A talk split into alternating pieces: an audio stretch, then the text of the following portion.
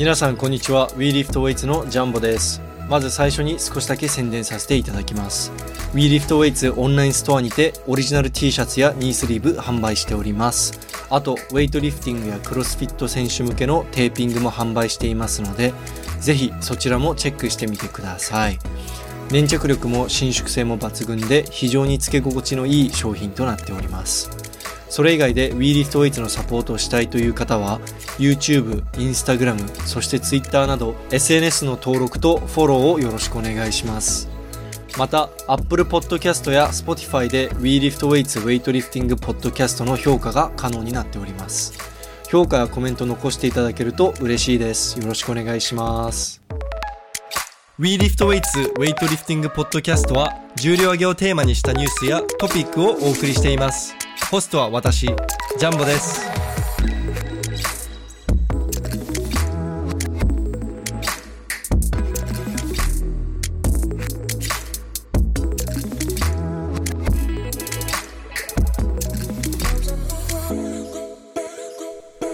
はい皆さんこんにちは。WeLiftWeights のジャンボです。今回のポッドキャストはゲストはいません。僕一人で収録するポッドキャストとなりますということで今日収録の日は26日でしてちょうど昨日が、えークリスマスの日でした僕はそうですねクリスマス特に予定もなくてまああの僕の嫁と一緒に晩ご飯を外で食べたぐらいしかなかったんですけれども、皆さんはクリスマスあの、きっと楽しいことをたくさんやりながら過ごしたんではないんでしょうか。はい。ということで、今回このポッドキャストがおそらく、えー今年最後のポッドキャストとなると思います。いやー本当に今年は本当に色々ありましたね。あのーまあ、その WeLiftWeights の WeLiftWeights の活動だけではなく、まあその個人的にプライベートでも、本当にいろんな経験をする機会が多かったですね、今年は。はい。まあその中でも、でかかったのはやっぱり石田マンが競輪学校に受かっていなくなったっていうことですかね。あの、こうやって一人でポッドキャスト収録している理由も、石田マンがね、あのー参加できなくなったと。競輪学校に受かって、えーっと、10ヶ月でしたっけ ?9 ヶ月でしたっけ？ぐらい、あのー山の奥で、えー競輪学校で幽閉生活を送っているらしいので、まあ、来年の3月か4月頃には、あの、こちらのポッドキャストも復帰して、また楽しく、二人でポッドキャストの情報を配信していきたいと思うんですけれども、それまでには、そうですね、あの、ゲストメインで、このポッドキャストやっていきたいと思います。いや、お前一人で頑張ってポッドキャスト収録しろよって、まあ皆さん思ってるかもしれないんですけれども、これ本当に一人で喋ってるの大変、喋るの大変なんですよ。あの、バーベルラジオのカナンさんとも以前話したんですけれども、やっぱり、こう一人でポッドキャスト収録するってなると、まあなかなかモチベーションがね、上がんなかったりするので、はい。なのでちょっと石田マンがもう恋しいですね。寂しいです。石田マン早く帰っておいで。で、あとそれ以外に大きい出来事といえば、やっぱり僕が、あの、結婚することになったことですかね。まあ、これもうめちゃくちゃ、もう本当に WeLiftWeights 関係なくプライベートの話になるんですけれども、あの、私事ですが今年ね、入籍することになりまして、もう本当に WeLiftWeights を始めた当初から僕をサポートしてくれていた、あの、方と、えー無事結婚することができました。まだ式はコロナがまだ緩和されてなかったので、まだ式を挙げてなかったんですけれども、まあ来年には式も挙げて、ハネムーンも行って、まあ一緒にあの、時間を過ごしたいなと思っております。あとそれ以外はですね、まあコロナが緩和されてきて少しずつ、で、やっと国内の試合もいろいろ撮影に行けるようになりまして、まあコロナのせいで実は2年間僕、あのね、日本にいるのに全日本選手権が撮影に行けない、国体が撮影に行けないとか、まあそういう、そういった事情がありまして、まあそもそも国体は、あの、開催していなかったのかなコロナのせいで。ですので、まあ、あの、今年からやっといろんな試合、国内の、まあ、都内であったり、あの、愛媛であったり、いろいろ試合に行けるようになりましたし、あと今年初の、えー、韓国国体。こちらもコロナで、あの、入場が非常に厳しかったんですけれども、今年は OK だったので、あの、韓国国体を初めて撮影に行きました。いや、もうすごい迫力で、まあ以前、ポッドキャストでも韓国国体について話してるんですけれども、本当に日本の国内の試合とはまた少し違った雰囲気っていうか、はい、迫力のある、えー、試技をされる選手が本当たくさんいて楽しかったですね、撮影していて。ちょっと残念ながら、あのー国際試合、まあ世界選手権とかアジア選手権とかヨーロッパ選手権とか、まあそういったものは、あの、円安のせいでいけなかったんですけれども、そうなんですよ。コロナは緩和されたのに、円安のせいで、えー、国際試合行けないというね、ちょっと、はい。まあ、いろいろありました、本当に。はい。ということで、今回は久々のジャンボ単独での収録ということで、まあ、いつものコーナー、ウェイトニュースをやっていきたいと思います。ではまずこれ本当に最近のもうついこの間のホットニュースなんですけれども、なんとですね、皆さん大好き中国のルー・シャオジュン選手がドーピング陽性。はい、これ僕も正直ニュースを見た時はもう目を疑いましたね。嘘でしょみたいな。あのシャオジュンがまあそのもともと中国人選手のトップリフターってなかなか引っかかる、ドーピングで引っかかることがないですし、もうシャオジュンはもう本当に長い間、ウェイトで活躍されてきた選手なので、もうそれこそね、今年37歳で、まあ去年、オリンピックでも、あの優勝した、あ、今年38でしたっけ？オリンピック優勝した時が37だったかな？はい。もう本当につい去年までね、オリンピックで金メダル取ったり、もうすんごい、もうすごい活躍をされてきた選手なんですけれども、なんと ITA、えっ、と、独立検査組織、まあ、WADA の組織ですね、によると、10月30日中国国内で採取された検体から、なんと EPO が発見されたとのこと。まあ、こちら EPO、エリスロポエチンという薬物の略なんですけれども、こちらの薬は、まあ、WADA で、えー、禁止、まあ、ドーピングの薬として禁止になっている物質になるので、まあ、これがルーシャオジュン選手の体内で発見されたというニュースが、えー、もうついこの間3日ぐらい前、3日4日ぐらい前に流れてきました。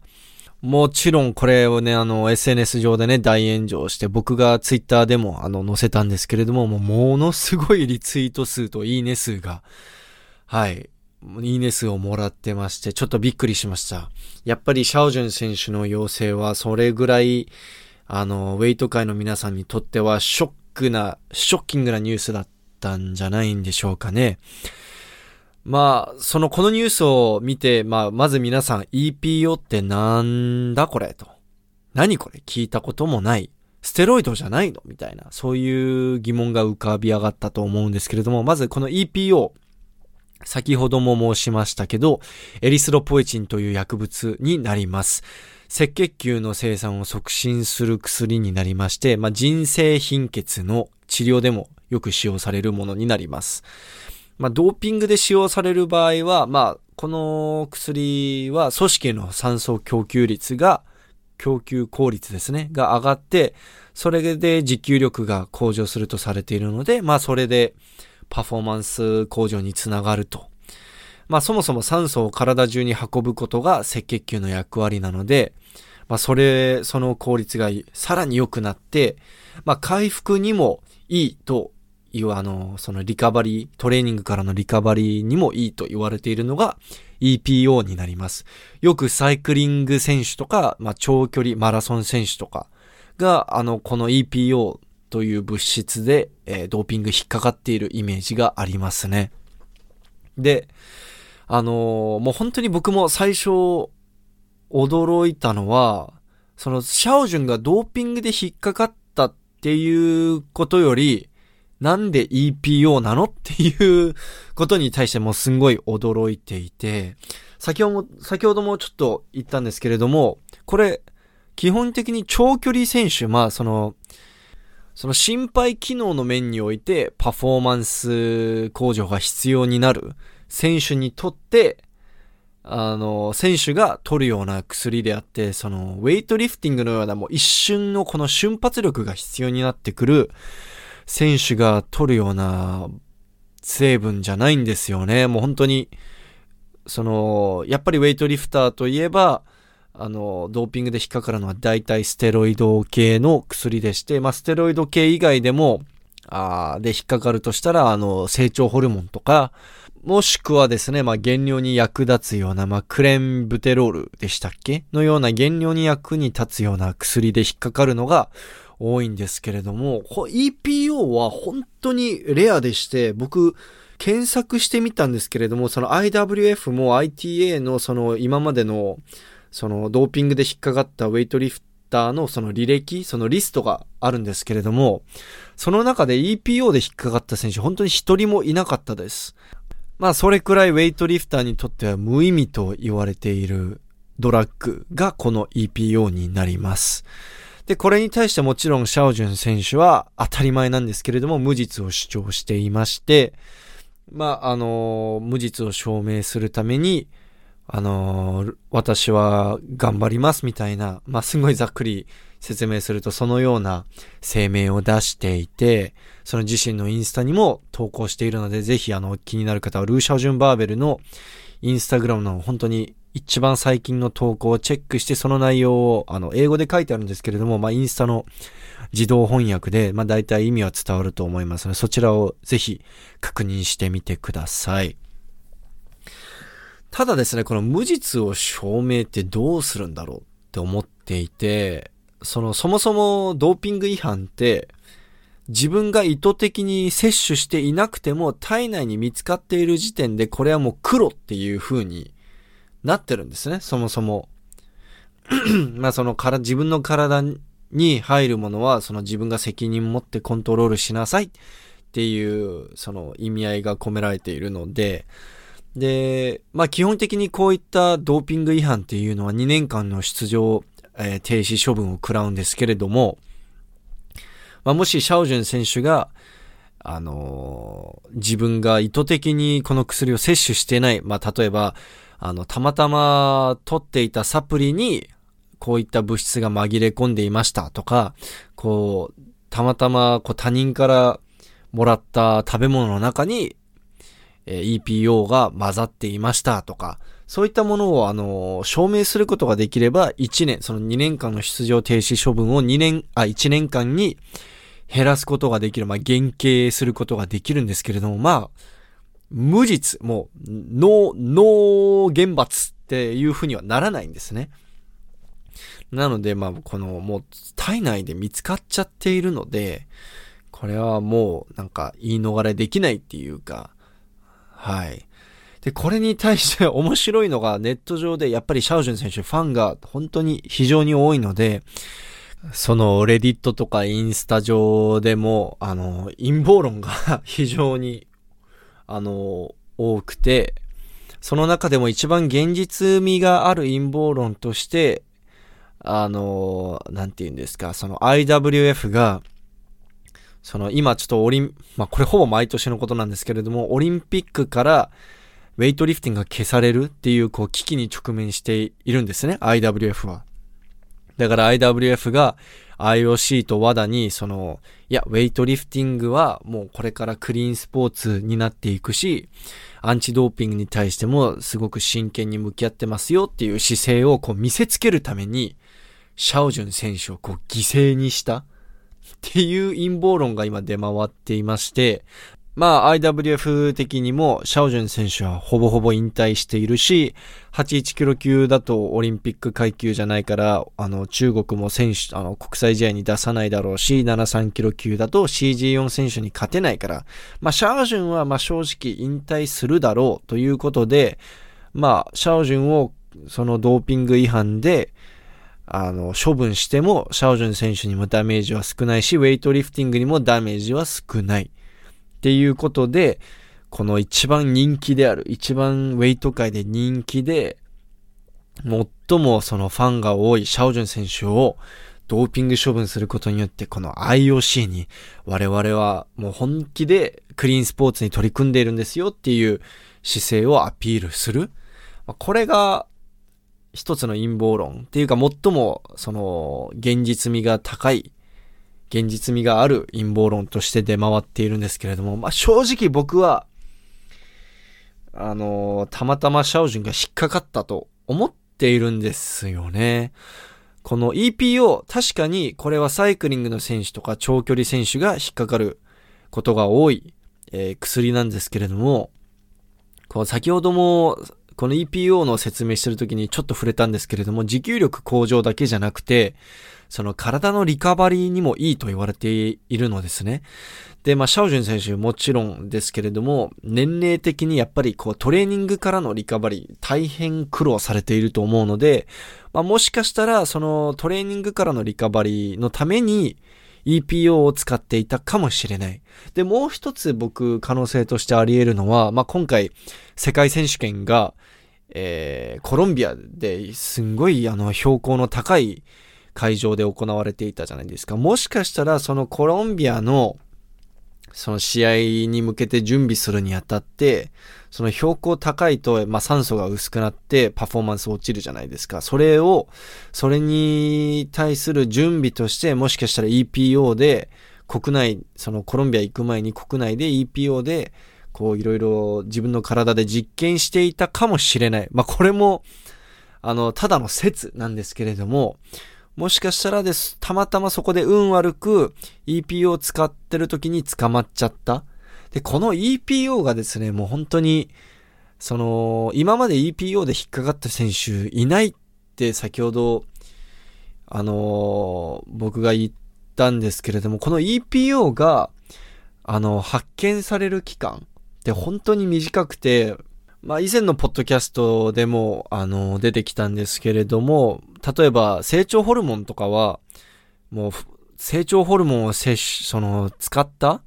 ？2日後、あの、2日以内とかに検査しないと、しかも血液検査をしないと発見されないって言われています。んで、逆にそのステロイドの薬、まあ、例えば口で摂取する、あの、ステロイドの薬とかはもう何ヶ月経っても、その、血液検査でバレちゃうとか、まあ、こういった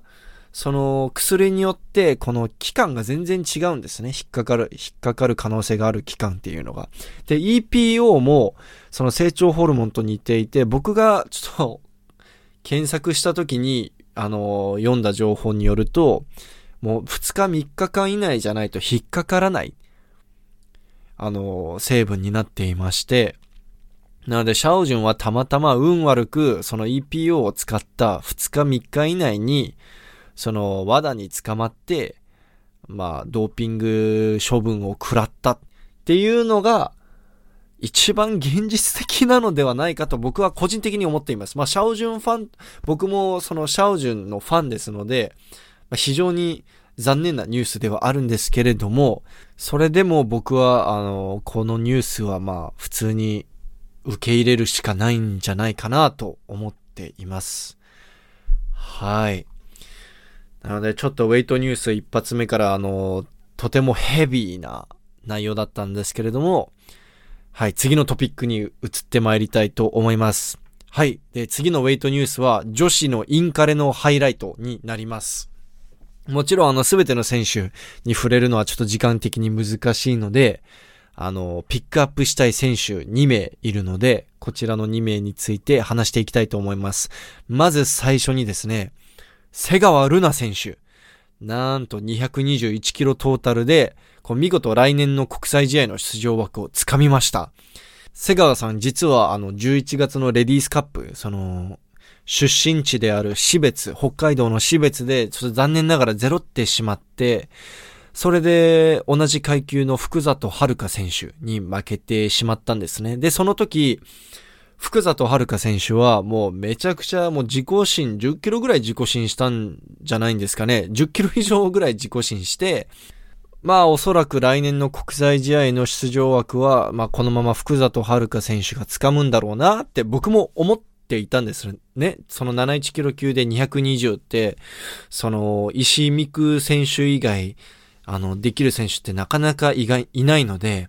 しかしですね、この最後の最後の先行試合である、この女子のインカレ、12月開催の女子インカレで、なんと瀬川ルナ選手、221キロトータルで、あの、見事来年の国際試合の出場枠つかみましたね。で、これが126キロの邪悪していて、もう本当に、ちょっと感動するような試技でしたね。で、その今までは、その71キロ級といえばもう石井美久選手にかなう人いないんじゃないかなっていうぐらい、石井美久選手がもうめちゃくちゃレベルが高かったんですけれども、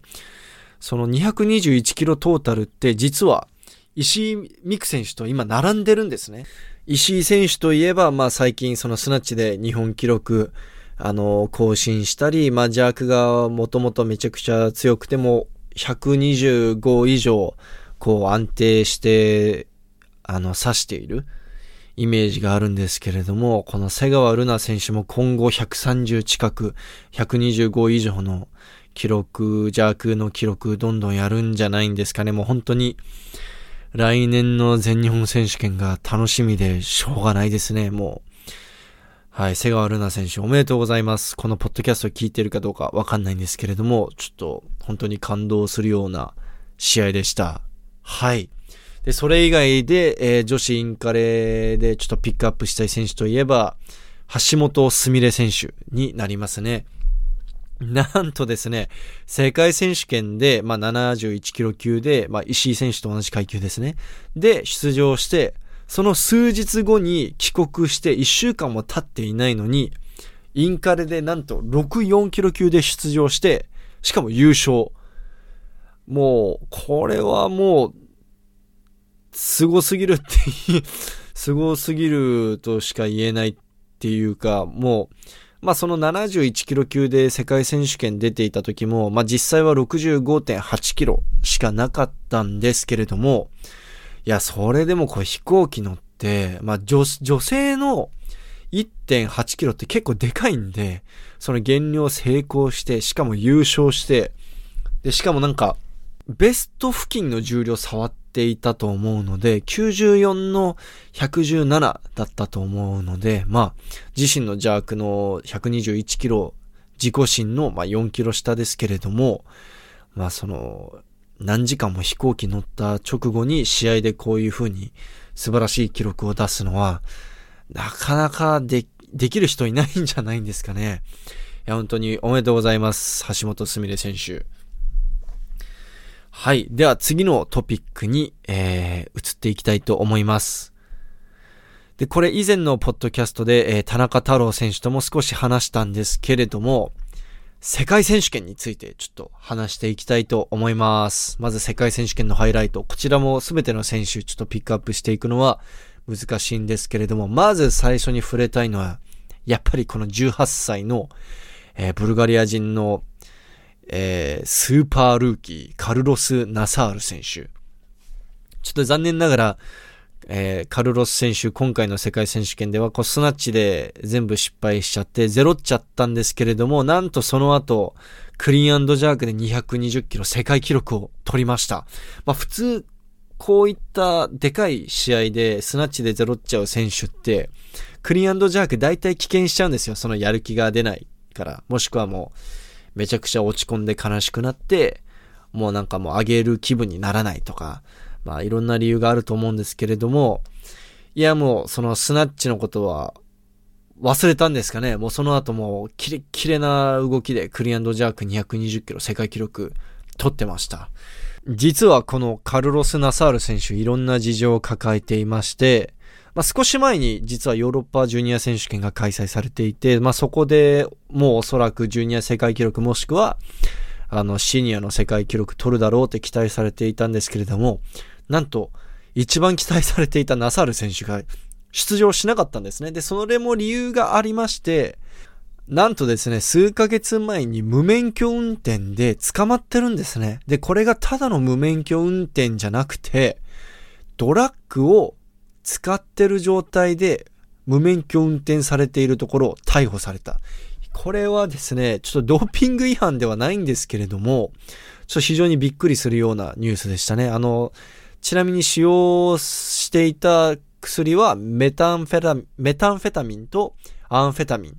まあ、メタンフェタミンといえば、あの、ブレーキングバットでも出てくる、あの、一般的にメスと呼ばれている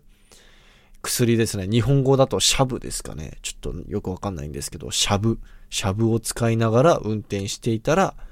え捕まったと。で、こちらの成分当たり前ですけれども、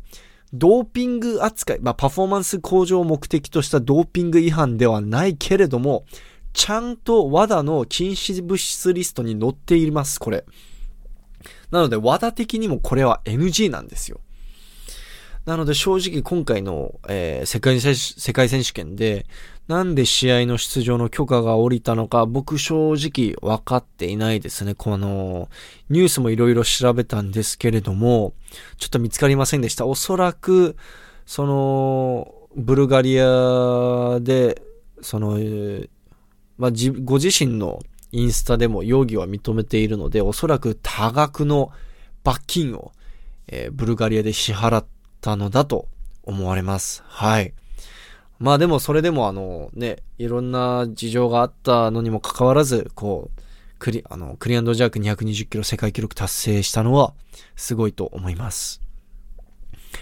で、その次はですね、73キロ級でなんと200キロ世界記録クリアンドジャークが達成されました。いや、僕これ本当にびっくりしていて、今年は CG4 選手が、まあ、あの、減量だけで終わるって僕実は知ってたんですよ。前々から。そのスクワットジャークジャーナリストから聞いていましたし、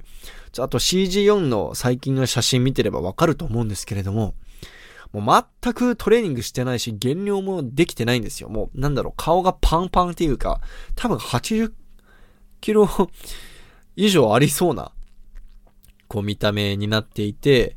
まあ、CG4 が出ないなら、大した記録も、まあ、その世界記録全部 CG4 が持っているので、CG4 以上の選手なんか出てこないでしょうと思っていたんですけれども、なんと、去年オリンピック、東京オリンピックで銅メダルを獲得していた、インドネシアのアンドラ、アブドラ・ラフマット・エルウィン選手が73キロ級で200キロ世界記録クリアンジャークを見事上げました。これ200キロ何がすごいかというと、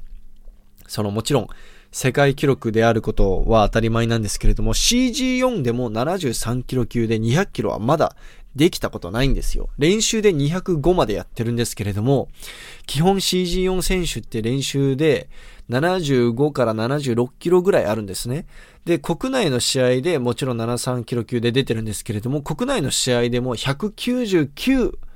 までできたのかななので200キロにはギリギリた、その届いてないんですよ。いや、すごいですね。この、まあ、スナッチだとこのエルウィン選手全然 CG4 の足元にも及ばないんですけれども、このジャークで CG4 超えっていうのは、いやもう本当にすごいと思います。これ、えー、これを機に来年の CG4 選手ももう、その、201とか202とかどんどんすごい記録やってくれるんじゃないんですかね。いや、本当に楽しみです。来年のアジア選手権とか多分すごいことになると思います。あとは、超級のタラハゼ選手。なんとですね、タラハゼ選手。今回ちょっと危なかったんですよね。タラハゼ選手といえば基本的にスナッチも、ジャークもトータルも、毎年試合出るたびに世界記録、えー、世界記録更新して、本当に2位の人に15キロ、20キロ以上の差をつけて優勝するっていう印象が強かったんですけれども、今回、結構危なかったですね。あの、アルマニ、アルメニアのララヤン選手が215キロスナッチして、スナッチに関しては、タラーゼ選手もララヤン選手も同重量の215キロでした。で、ジャークも、クリアンドジャーク2位の人とわずか1キロの差、250キロを、えっ、ー、と、名前が、ちょっと、名前が、こう、ミナシアン5。まあ、この選手も、まあ、バーレーン代表として出てますけど、まあ、実際はアルメニア人。で、まあ、ミナシアン・ゴー選手が250キロやっていて、本当にこの、アルメニアの二人が本当にタラハゼに追いついてきて、で、あの、タラハゼ選手が今回パフォーマンスがあまり、その例年に比べて良くなかったのにも理由がありまして、実は、心臓がかなりやばい状態にあるらしくて、まあ、ドクターストップでもうこれ以上体重増やすなと言われていたらしいのですね。ちょっと心臓が、あの、かなり、あの、心臓に負担がいっているから、あの、減量する必要があったみたいです。なので、去年より、その、減量の時体重が記録されてる、されるじゃないですか。で、去年世界選手権で180キロぐらいあったんですけれども、今年は、えー、っとですね、今年タラハゼ選手は166.5キロしかなかったんですよ。まあ十分 まあ十分重たいっていうかクソ重たい体重ではあるんですけれども、タラハゼ選手といえば基本的にもう170キロ台の体重で試合に出ていて、最後に160キロ台の体重で試合に出たのっておそらく2017年とかだったと思うので、まあ、この14キロの減量は結構パフォーマンスに響きましたし、あとですね、今年のヨーロッパ選手権の直前に、あの、足の怪我をしているんですね。この非常に痛々しいタラーゼ選手が怪我する動画が、そのツイッターとかで当時出回っていたんですけれども、やっぱりこう怪我とか減量とかいろいろあって、ちょっと今回の世界選手権ではパフォーマンスがあまりこう、理想的ではなかったというか、いや、十分215の251キロもすごい記録ではあるんですけれども、そのやっぱりタラハゼといえばもう500キロトータルに最も近い男っていうことで、もう225以上、265以上やるって期待されていたので、ちょっとそういった意味では、ちょっと残念ですね。はい。やっぱり、おかしい重量触ってると体がぶっ壊れるってことなんですかね。やっぱり世界一強い男でも500キロトータルは無理ってことなんですけどね。ちょっと、今のタラハゼ選手がこれから記録さらに伸ばして230の270とかやるのちょっと想像できないんですよね、僕。500キロトータルの夢はまだまだ叶えられなさそうですね、タラハゼ選手。ということで、えー、ウェイトニュースは以上になります。ここからはなんと新しいコーナーになります。その名も、なんと、We Lift Weights Award! チパチパチパチパチパチ。We Lift Weights Award とは何でしょうかと思っていると思うんですけれども、まあ、こちらは1年間を通して、まあ今年、最もジャンボの印象に残った国内の選手を紹介するコーナーになります。なのでまあ、ある意味、まあ最優秀賞とかが一番近いんですかね。はい。で、こちら、女子の選手1人、で、男子の選手1人紹介していきたいと思います。では、まず、女子編。2020年 WeLiftWeights アワードに輝いた女性の選手は、安島千秋選手です。安島選手、おめでとうございます。なぜ安島選手を選んだかと言いますと、まあ、安島千秋選手結構長い間、こう、日本のウェイト界で活躍されている選手でして、もともと55キロ級の選手で、まあ、その、全日本選手権とか国体とかで基本的に3位くらい、2位か3位くらいの選手のイメージが強いと思います。しかしですね、安島選手、その、今回のパリ五輪を目指して49キロ級に減量しまして、もともと高校で練習されていたと思うんですけれども、その佐賀に、えー、国体要員として呼ばれていて、今佐賀で練習されていて、49キロ級に減量して、その初めて出た全日本では、もう残念ながらその175キロしかできなくて、トータルで鈴木リラ選手や高橋いぶき選手に及ばなくて、今年の世界選手権の出場枠はつかめなかったんですけれども、この1年間でもうどんどんどんどん記録を上げて、見事国際出場枠の記録を達成したんですね。それもですね、その来年の国際試合出場枠のにカウントされる最後の試合、レディースカップで、見事達成しました。その高橋いぶき選手がやっているトータルより1キロ上をやっているので、ですので、来年の5月のアジア選手権と5月の IWF グランプリ大会1、この試合の出場枠は現在、安島千秋選手が掴んでいる状態です。安島千秋選手と、えー、鈴木リラ選手ですね、49キロ級で。なので、いや、これすごいなって思っていて、で、何がすごいかというと、この55キロ級で長い間やってきたのに、こう26歳ですかね。今年で26歳で、そこから減量して、しかも55キロ級の時より、記録が伸びているんですよ。55キロ級の時のベストの記録は確か186、その100、あ、間違えた、80の、81の105だったんですかね。確かその時の記録が。で、えー、ついこの間レディースカップ11月死別で187キロトータルやっているので、いやー、あの試技、あのライブ配信で見ていたんですけれども、いやーもう本当に痺れました。もう最後の先行試合でしっかりこう決めてくる。この、なんかこうベテランのリフターの意地っていうか、そういったものを感じましたね。はい。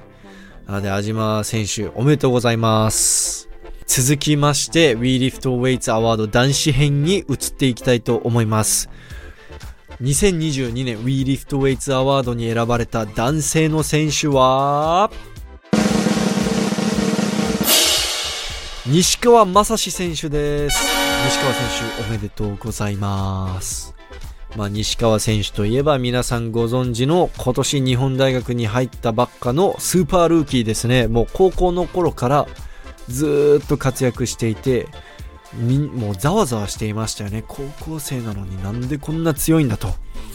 で、まあ今年から大学生になりまして、まだ大学1年生とは思えないくらい今年活躍しましたね。もう試合に出れば基本的に自己新、触る重量すべてが日本のジュニア記録っていう状態です。もう本当にすごいです。国体も今年で初出場なのに優勝。しかも18歳。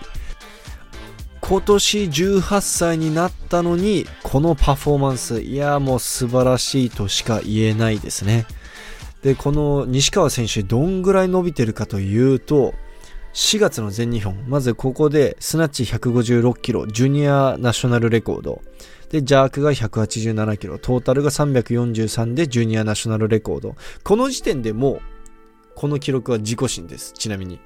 で、10月の国体で、スナッチ161キロジュニアナショナルレコード。ついに160のスナッチの壁を超える。で、ジャークでは185キロ。で、トータルで346キロ。トータル3キロ伸ばしてジュニアナショナルレコード。